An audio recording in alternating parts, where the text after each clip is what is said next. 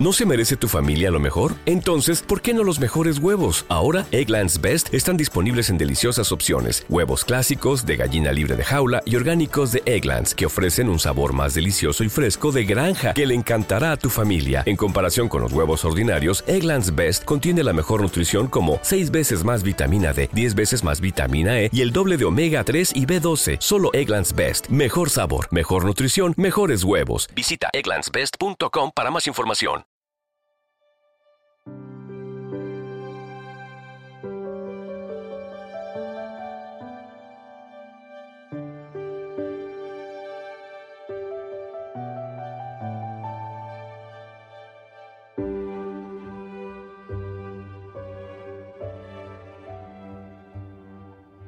Mientras me paseaba entre mis pacientes posencefálicos, a veces me sentía como un naturalista en una selva tropical, a veces, de hecho, en una selva antigua, presenciando comportamientos prehistóricos, pero humanos, despiojarse, arañar, lamer, chupar, jadear, todo un repertorio de extraños comportamientos respiratorios y fonatorios. Se trataba de comportamientos fósiles, vestigios darwinianos de épocas anteriores que salían del limbo fisiológico a causa de la estimulación de sistemas primitivos del tallo cerebral, deteriorados y sensibilizados en primer lugar por la encefalitis y ahora despertados por la L-dopa. Pasé un año y medio observando y tomando notas, a veces filmando a los pacientes y grabándolos, y en ese tiempo llegué a conocerlos no solo como pacientes, sino como personas.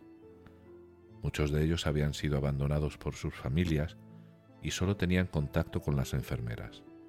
Hasta que conseguí desempolvar sus gráficos de las décadas de 1920 y 1930, no pude confirmar sus diagnósticos y en ese momento le pedí al director del hospital si podríamos trasladarlos a un solo pabellón en el que estuvieran juntos, con la esperanza de que eso permitiría que se formara una comunidad.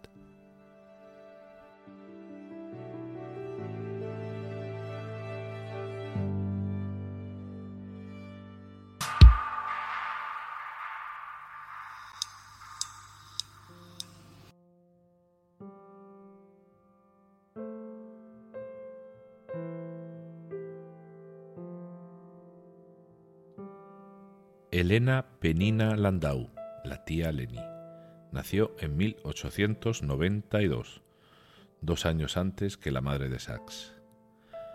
Cuatro de las siete hermanas fundaron escuelas y la madre de Sachs, Elsie, como ya sabemos, se hizo médica, una de las primeras cirujanas de Inglaterra. La tía Leni fue maestra en Londres y acabó fundando una escuela que llevó el nombre de la Residencia y Escuela al Aire Libre. Una escuela para niños delicados y como dice Sachs, niños delicados en aquella época podía significar cualquier cosa, desde niños con asma, niños especialmente nerviosos o hasta niños autistas. Cuando Sachs cruzó el charco para marcharse a Canadá en un principio, lo que había sido una relación epistolar mm, más o menos esporádica con su tía fue madurando y haciéndose cada vez más formal. Dice Sachs que el amor que se sentían, el uno y el otro, era un amor incondicional y que nada de lo que él le dijese a ella la la repelía o la escandalizaba, y que ni su tolerancia ni su generosidad, la de su tía, conocían límites. Ella se iba de vacaciones a donde fuera y le mandaba postales, y él le, enviaba también postales y le hacía leer esos diarios o historias que escribía en su, en su recorrido americano al principio. Pero además de esas cartas o postales, que por lo demás puede ser algo normal, ¿no? de lo más normal entre familiares, ella era una fuente de información de lo que, de lo que ocurría en casa, tanto con lo que tenía que ver con su hermano Michael y su, su enfermedad, como con sus padres. Bueno, yo jamás me he carteado así con ninguno de mis tíos y creo que, si lo hubiera hecho no habría sido con esa o con la delicadeza ¿no? con la que con la que al menos lo, hace la, la tía de Sax en este párrafo que voy a leer ahora. Abro comillas. Tu madre ha comenzado a operar otra vez, pues se había facturado la cadera a principios de año, cosa que le encanta, y ya no se siente frustrada. Tu padre es el mismo personaje adorable, loco y desaliñado de siempre, que deja pizcas de amabilidad en forma de especificaciones, jeringas, cuadernos, etc., allí donde va. Y unas manos diligentes y serviciales las recogen y las entregan, como si fuera el mayor honor del mundo. Cierro comillas. Mm, bueno, uno de los grandes reconocimientos de Sax a su tía es que ésta había, había creído en él desde su infancia. Algo necesario para Sax, pues él creía que sus padres no creían en él. Y él era muy inseguro. Imagínate un niño que por sí eh, que de por sí sea inseguro y que encima no pueda desarrollar una apego seguro con sus padres o familiares que le rodean. Entonces, bueno, creer que unos padres... Sí, creer que, unos padres no confían en uno, al margen de que lo hagan, pues puede afectar, puede afectar de la misma manera, o peor, a un niño que si no lo hacen. Al fin y al cabo, la sensación percibida es más poderosa que la real en muchos aspectos que Lenny, que su tía Lenny le dijese en sus cartas, o en casi todas sus cartas, la frase a mi sobrino favorito, pues a Sax lo llenaba de felicidad y, y lo ayudaba ¿no? a generar esa confianza en sí mismo. La tía Lenny escribía cositas, cositas como esta. Abro comillas.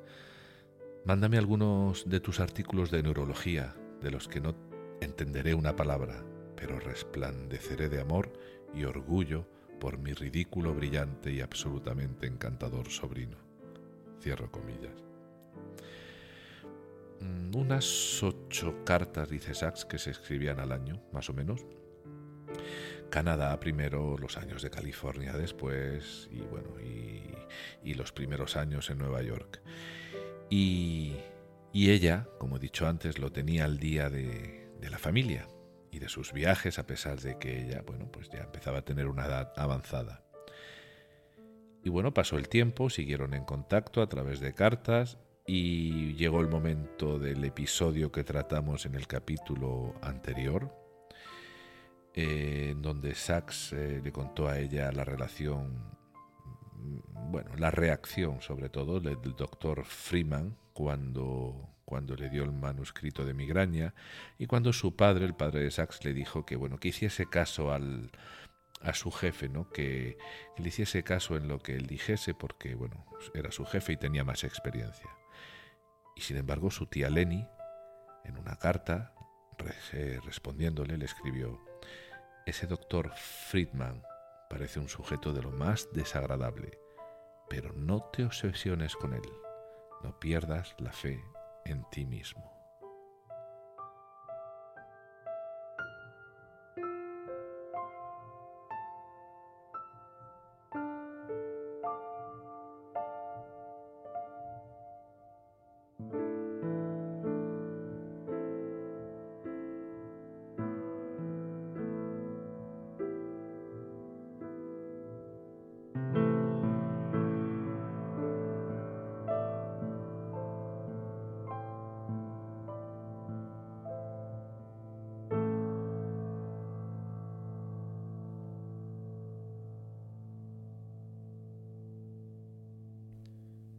Como ves, nada excepcional a simple vista, pero sí que su tía Lenny fue un apoyo, como si fuese la única de la familia que legitimase lo que Sax iba haciendo.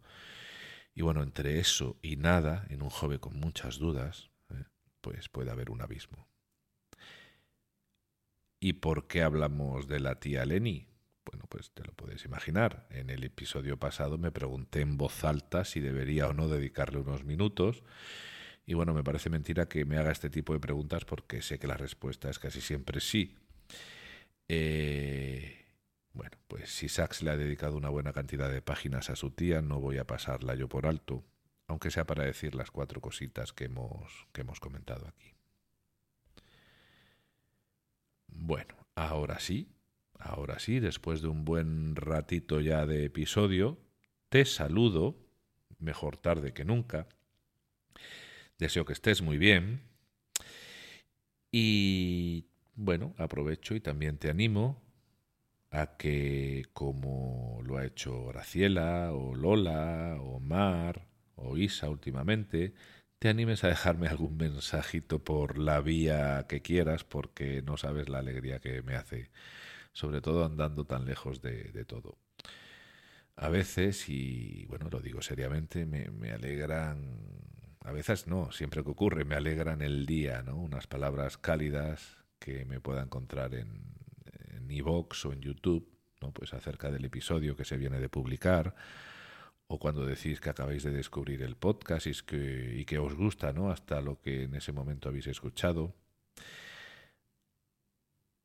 Así que, por lo tanto, estés, bueno, en España, en México, en Colombia, en Estados Unidos, en Argentina o en Chile, mm, o en donde sea. Y he mencionado estos países porque son de donde más paseantes hay. Pues eso, que allá donde sea que estés y y de donde quiera que seas, pues bienvenida, bienvenido a Paseando con Oliver Sacks.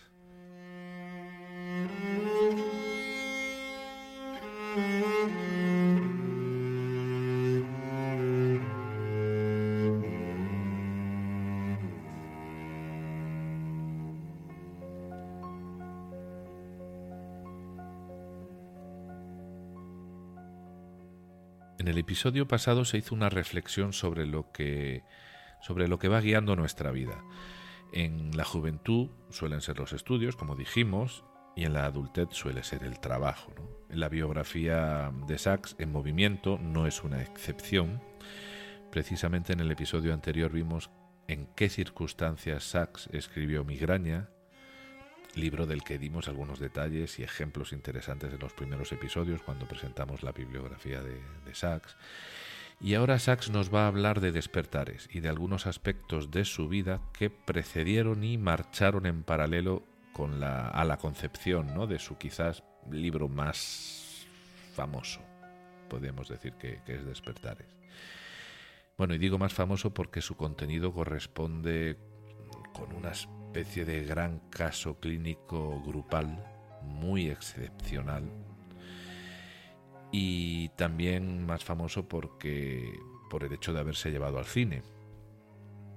Y bueno, si es cierto que sin la película el libro no se hubiera conocido de la misma manera que se conoce, también es cierto que si el libro no contuviese una historia digna de ser o tan digna de ser contada o tan interesante de ser contada como la que tiene, pues tampoco se hubiera representado en la gran pantalla.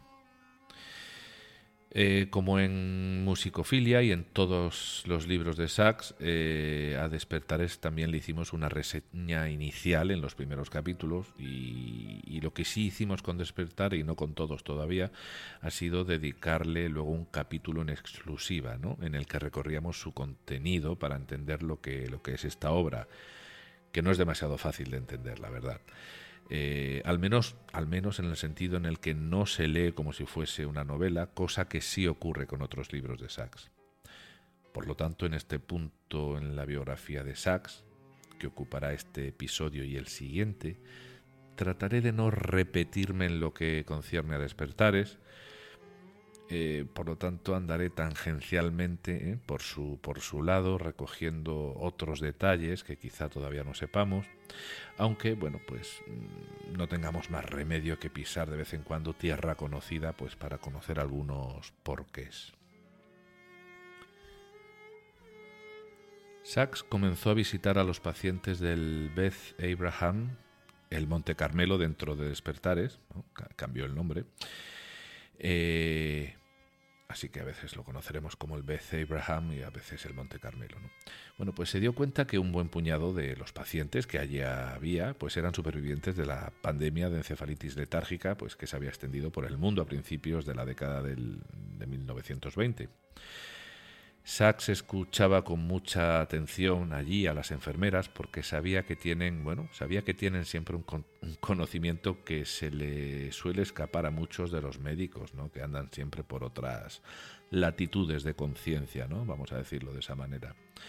Él sabía que de ellas, o llegó a saber de ellas, que estaban convencidas de que detrás de la apariencia de esos enfermos, encerrados, encarcelados en sí mismos, sus mentes y sus personalidades estaban intactas.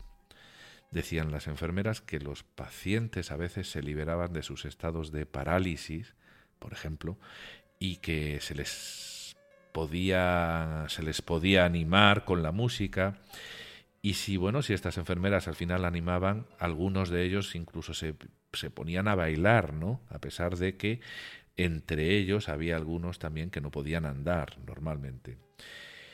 Y bueno, Sachs usa este término, este término de, que, se pusiesen, o sea, este hecho de que se pusiesen a andar o a bailar de forma repentina a través de la música, él le denomina la cinesia paradójica. Y, dice Sachs que, era una manera muy espontánea y muy repentina, ¿no? como a la velocidad del rayo. Fíjate cómo, cómo nos cuenta Sachs, eh, bueno, pues la, lo, que, lo que él observaba ¿no? en, esto, en estos pacientes. Lo que me fascina era el espectáculo de una enfermedad que nunca era igual en dos pacientes, una enfermedad que podía adquirir cualquier forma posible, acertadamente denominada fantasmagoría, por aquellos que la estudiaron en las décadas de 1920 y 1930. Era un síndrome que incluía una gran variedad de alteraciones que ocurrían en todos los niveles del sistema nervioso. Un trastorno que podía mostrar mejor que ningún otro cómo se organizaba el sistema nervioso, cómo funcionaban el cerebro y el comportamiento en sus niveles más primitivos.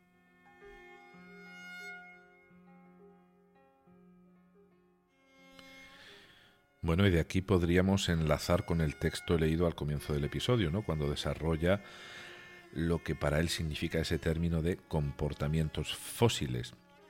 Pues nos dice que, que pasó un año y medio observándolos, tomando notas y filmándolos hasta tal punto que llegó a conocerlos no solo como pacientes, sino como personas. Y que se leyó sus diagnósticos, o sea, documentos acumulados de todos ellos entre las décadas del 20 y del 30, del 920 y 1930. Eh, bueno, pues sabiendo que bueno, llevaban algunos de estos pacientes más de 40 años de esa manera, ¿no? Así que Sachs consiguió que el hospital reuniese en una planta a los que habían contraído esa enfermedad, pues en el hospital había pacientes con otras enfermedades y consiguió crear una especie de comunidad de supervivientes posencefálicos. No, no tardó mucho Sachs en pensar que de ahí podría salir un libro. Sachs ya estaba en modo libro desde que se decidió por escribir Migraña y desde que tuvo aquella revelación de crear una, una obra neurológica. Y a partir de aquí, a partir de este punto, voy a lanzar una hipótesis que vamos a, trabajar durante, durante el resto del episodio. A ver qué tal nos sale.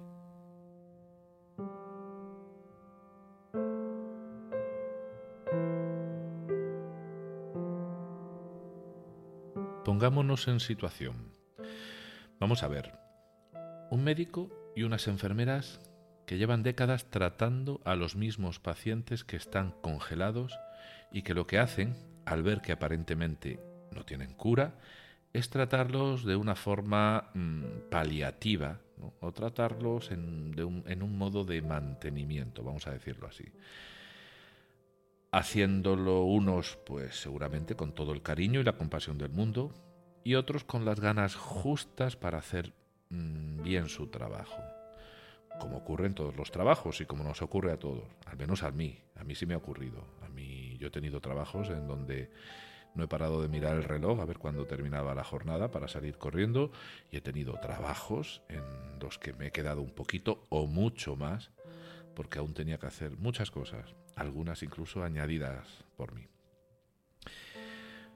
Bueno, pues entonces estamos en situación y ahora resulta que a este hospital llega un médico y ve a toda esa gente congelada, descubre la inmensidad de lo que tiene enfrente, las ganas de hacer algo por ellos y el potencial como historia que tiene esa situación y decide que lo va a escribir. Voy a suponer que este fue el caso de Sachs y esta es una hipótesis, por supuesto, de mi propia cosecha. Supongamos entonces que Sachs vio aquello y decidió que para su libro, que por supuesto, iba a ser extenso, sesudo, detallado y minucioso al milímetro, necesitaría de mucho trabajo, de mucha observación, de llegar al hondo de todos y de cada uno de los enfermos dentro de lo que estos le podrían permitir estando en ese estado de sueño, por supuesto.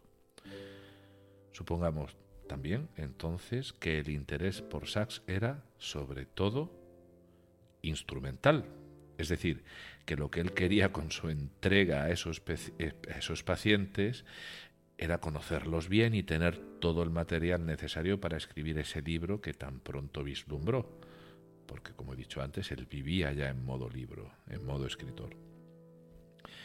Entonces se pone a investigar, le, le en prensa que el médico George Kotzias administró a sus pacientes de Parkinson por, por esa época, dosis mil veces más grandes de lo normal para esa enfermedad en un grupito de pacientes con resultados estupendos, y Sachs eh, entonces decide hacer lo mismo con los suyos, con sus pacientes, porque Sachs lanza la hipótesis de que igual ese estado catatónico de la encefalitis letárgica pueda ser una especie de Parkinson tan acelerado que de lo acelerado que es el paciente se quede inmóvil. Bueno, hipótesis un tanto loca y dudosa en un principio. Pero como George Kotzias no había matado a sus pacientes en sus, ensayos, ¿por qué irían a morir los de Sachs? Bueno, y a pesar de que él era un desastre, a pesar de que se le metían las migajas de la comida en la centrifugadora y de que perdía mielina o lo que fuera que se dedicase a recolectar durante meses de investigación, ante todo era un científico, muy torpe, pero era un científico. Y estaba obligado y entrenado a aplicar el método científico. Y por supuesto, por supuesto, no le suministró la L-Dopa de cualquier manera. Hizo una prueba de doble ciego con seis pacientes que duró tres meses.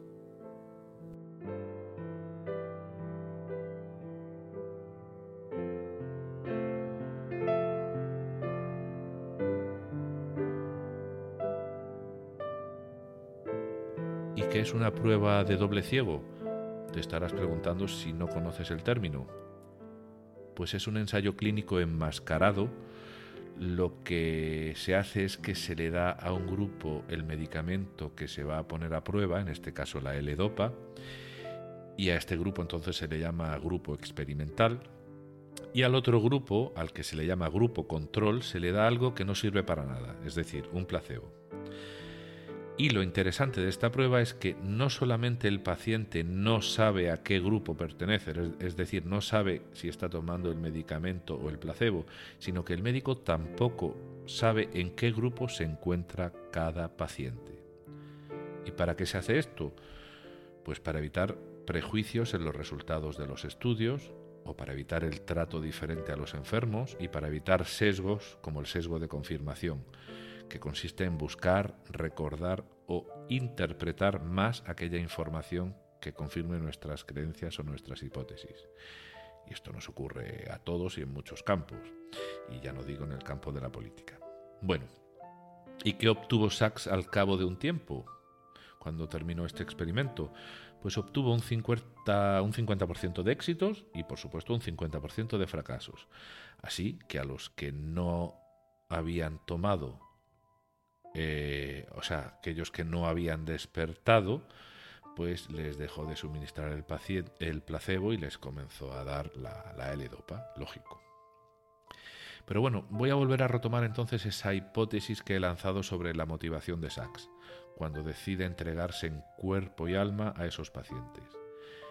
Y no exagero cuando digo lo de cuerpo y alma porque se presentó incluso voluntario a hacer siempre el turno de noche para estar solo en el hospital con sus pacientes. Y, y es que esto no, bueno, esto no se le dijo en el episodio pasado, pero después de la experiencia con Carl, aquel chico que, al que le dio a probar la droga por primera vez en Ámsterdam, eh, no sé si por sentirse culpable o por otra razón, Sachs decide ahí hacer un celibato que le llevará a rajatabla, según él, durante más de 30, o sea, que llevará a rajatabla, según dice Sachs, por supuesto, durante más de 30 años. Así que quiero pensar que como no se veía con nadie y como no tenía, entre comillas, una vida personal, pues por, ¿por qué no dedicar todo su tiempo a sus pacientes y por qué no mudarse a vivir a una estancia del hospital para estar allí las 24 horas eh, bueno, allí mismo en el hospital, que fue lo que hizo. Entonces, eh, sigo con esta hipótesis. ¿Y si hizo todo esto? ¿Y si hizo todo esto para poder escribir su libro? O sea, ¿y si el objetivo era escribir el libro y no otra cosa? ¿Perdería el mérito que se le tiene dado? ¿Quién sabe, quién sabe además de las intenciones de lo que hacen los demás, de, los que, de lo que hacen los que nos rodean? Y si, bueno, en cualquier caso su, motivación sí era, si era estrictamente médica, si su motivación era estrictamente médica, ¿qué es una motivación estrictamente médica? La de dedicarse a los pacientes con entrega y amor. Y también pregunto, ¿hace falta que esté el amor también ahí o bastaría con la entrega? También podría ser entrega motivada por amor, pero podría ser entrega motivada solamente por la responsabilidad adquirida o podría ser entrega por miedo a no perder el trabajo. En fin, no nos vamos, no vamos a encadenar más, más preguntas. Me voy a quedar en el caso de Sachs con lo que hemos dicho. Una vez más, con la hipótesis de que quería escribir su libro y por ende tenía que dedicarse a sus pacientes con profusión y nocturnidad, en el sentido literal en este caso. Y volviendo otra vez más, este caso hipotético eh, que hago es, o sea, lo que hago con este caso hipotético es desprender a Sachs de, parte de esa humanidad que se le tiene concedida, ¿no? Y lo dejo a un nivel, como he dicho antes, pues instrumental, ¿no? Pues para conseguir un fin. Y bueno, entonces con toda esta hipótesis lanzada, formulada, ahora qué vamos a pensar de usted, doctor Sachs pues que el invento de creerse escritor pues le salió muy bien. Porque, porque ese papel inventado lo llevó a dedicarle un tiempo fuera de toda estadística y pudo llegar más lejos que ninguno de los médicos del Beth Abraham. Le voy a decir una frase, doctor Sachs, que es de una querida escritora nacional que nació ocho años antes que usted, a la que adoro. Es Ana María Matute. Una frase que se la he mandado a muchos amigos míos y familiares cuando he creído que la necesitaban. Y la frase dice así. Dice, el mundo hay que fabricárselo uno mismo. Hay que crear peldaños que te suban, que te saquen del pozo. Hay que inventar la vida porque acaba siendo verdad.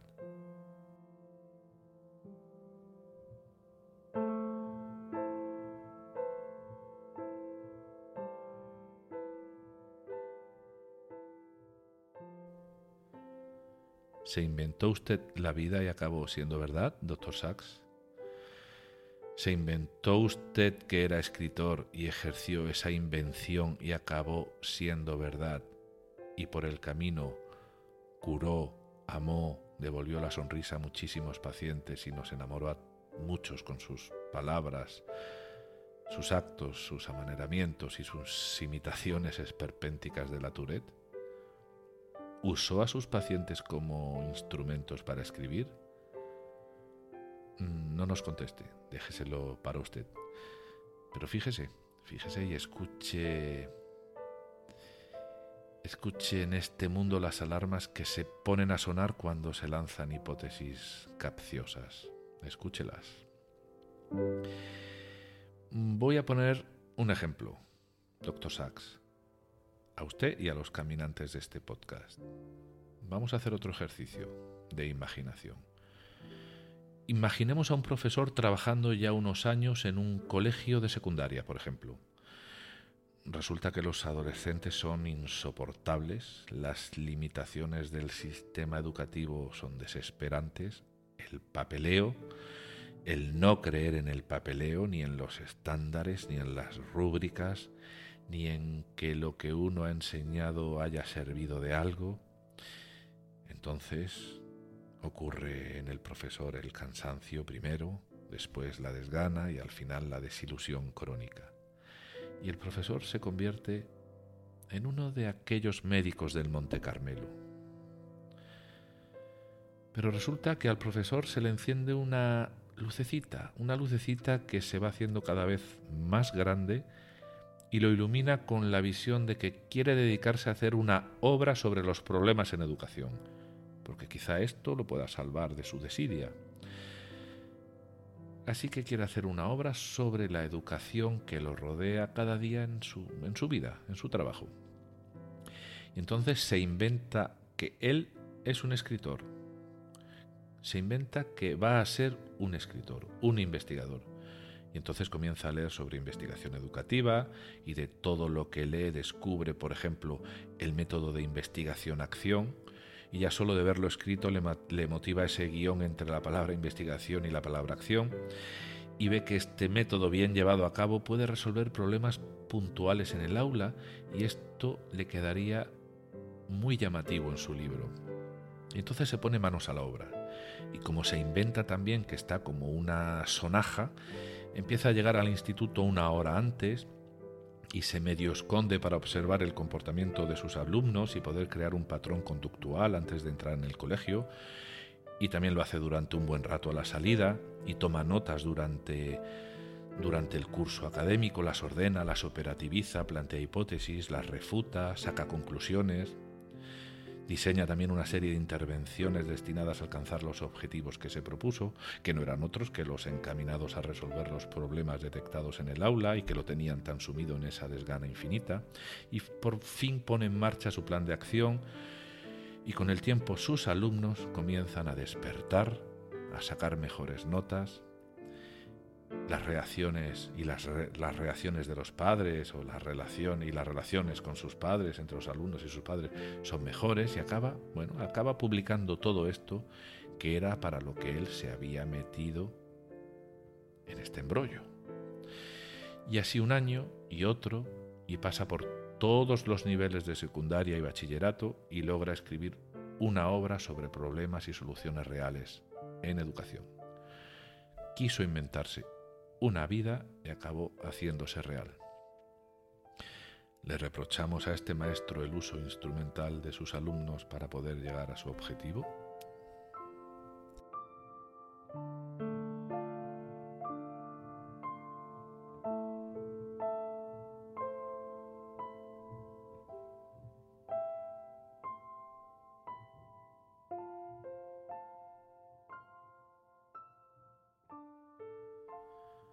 Vamos a ir cerrando este episodio un tanto, un tanto surrealista.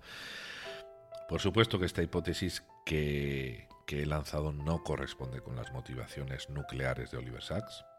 Podría ser, pero no fue así.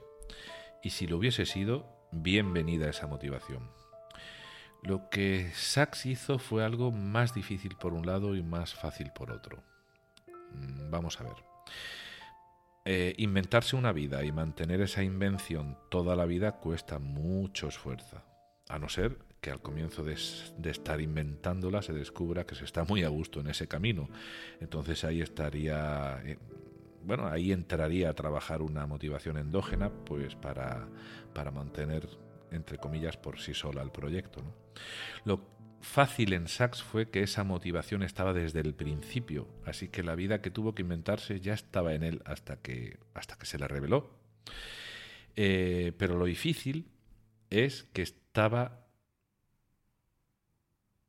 en esta motivación en muchos aspectos, en muchos ámbitos. Estaba en la química, estaba en la biología, estaba en la medicina, estaba en la literatura, estaba en las humanidades, y él supo ir descubriendo su camino, cayéndose allí, apoyándose allá, hasta que al final las piezas encajaron. Sachs fue un Thanos bueno. Con mucho esfuerzo se hizo con las gemas del infinito y chasqueó los dedos llegado el momento. Y yo me permito la licencia de usar este símil. Por supuesto que Despertares no se escribió sola como tampoco fueron fáciles ni su camino, ni fueron agradables las críticas de, sus colegas al libro. Pero bueno, de esto ya, ya sabemos algunas cosas. Hay un episodio entrañable por estas fechas en donde a Sachs le mandan un grupo, le asignan un grupo de alumnos para que él les dé clases sobre clases de neurología. Y bueno, además de las clases formales, Sachs también se los lleva al Jardín Botánico de Nueva York y se los lleva a visitar pacientes. Los pacientes que Sachs elegía para las visitas eran pacientes de confianza, digamos que eran pacientes que, bueno, que se sentían bien en presencia de estos alumnos, como es el caso de Goldie Kaplan. No sé si te acordarás de Goldie Kaplan, hablamos de ella en uno de los primeros episodios, cuando dimos ese repaso rápido por despertares. Y bueno, es esa mujer que es esa mujer que le dijo a los estudiantes de Sachs aquello de aquello de no intentéis memorizar shiringomielia de vuestros libros de texto, pensad en mí. Observad esta gran quemadura que tengo en el brazo izquierdo de cuando me apoyé en un radiador sin sentir, sin sentir calor ni dolor. Recordad la manera tan retorcida que tengo de sentarme en una silla, mis dificultades con el habla porque el siringe comienza a alcanzar el tallo cerebral. Yo ejemplifico la siringomielia, decía, pensad en mí. Bueno, pues si no os acordáis, aquí está lo que quería que recordaseis. Que, que bueno, que Sachs llevaba, pues como todos los médicos que llevan a sus alumnos a ver a, pacientes y, y veréis que, que, bueno, que esto, esto que hacía Sachs, quizás por la manera en la que lo hacía, pues no quedaba, ¿no? Quedaba, marcaba finalmente a los alumnos. Eh, bueno, pues el caso es que a estos alumnos les hacía daba sus clases, les hacía el circuito de visitas correspondiente a los enfermos, además de llevarlo al, de llevarlos, que esto no sé si lo harían todos los profesores, de llevarlos al, pues a un, a un parque o en este caso al Jardín Botánico de Nueva York. Y llegó el momento a final de curso en el que Sachs tenía que ponerle las notas a sus alumnos. Y bueno, pues acabó poniéndole a todos sobresaliente. ¿Cómo han sacado todos sobresaliente? ¿Es algún tipo de broma? Le preguntó el director del hospital.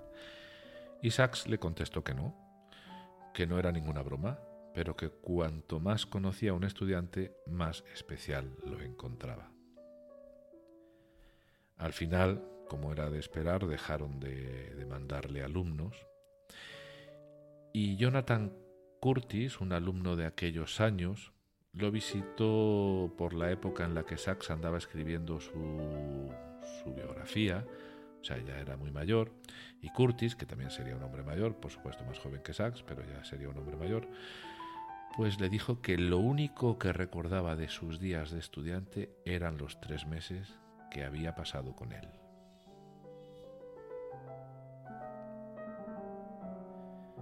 Bueno, ahora sí que sí. Vamos a marcharnos que tenemos otras cosas que hacer. Espero que te haya resultado interesante el episodio.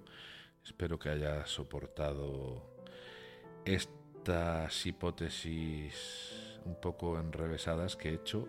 Espero no haberte liado, pero tenía ganas de, lanzar, de lanzar estas hipótesis y, bueno, y de indagar un poquito en, en cuanto a cuánta importancia, bueno, a la importancia que hay que darle a, a, que la motivación de hacer algo sea una cosa u otra y si lo importante es el resultado que, que se obtiene o los efectos que van produciéndose por el camino.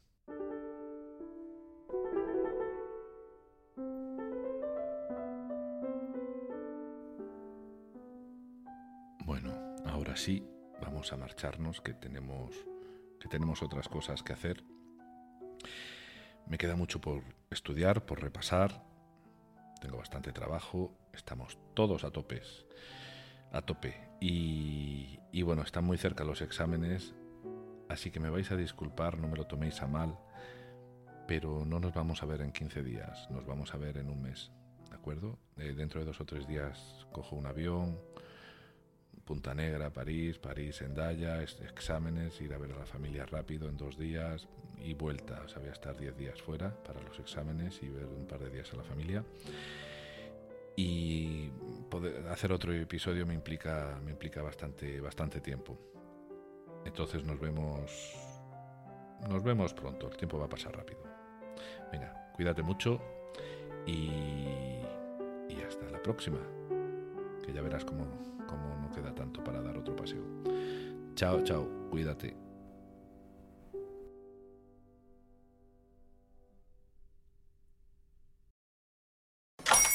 Hola, buenos días, mi pana. Buenos días, bienvenido a Sherwin Williams. ¡Ey! ¿Qué onda, compadre? ¿Qué onda? Ya tengo lista la pintura que ordenaste en el ProPlus app. Con más de 6.000 representantes en nuestras tiendas listos para atenderte en tu idioma y beneficios para contratistas que encontrarás en aliadopro.com. En Sherwin Williams somos el aliado del PRO.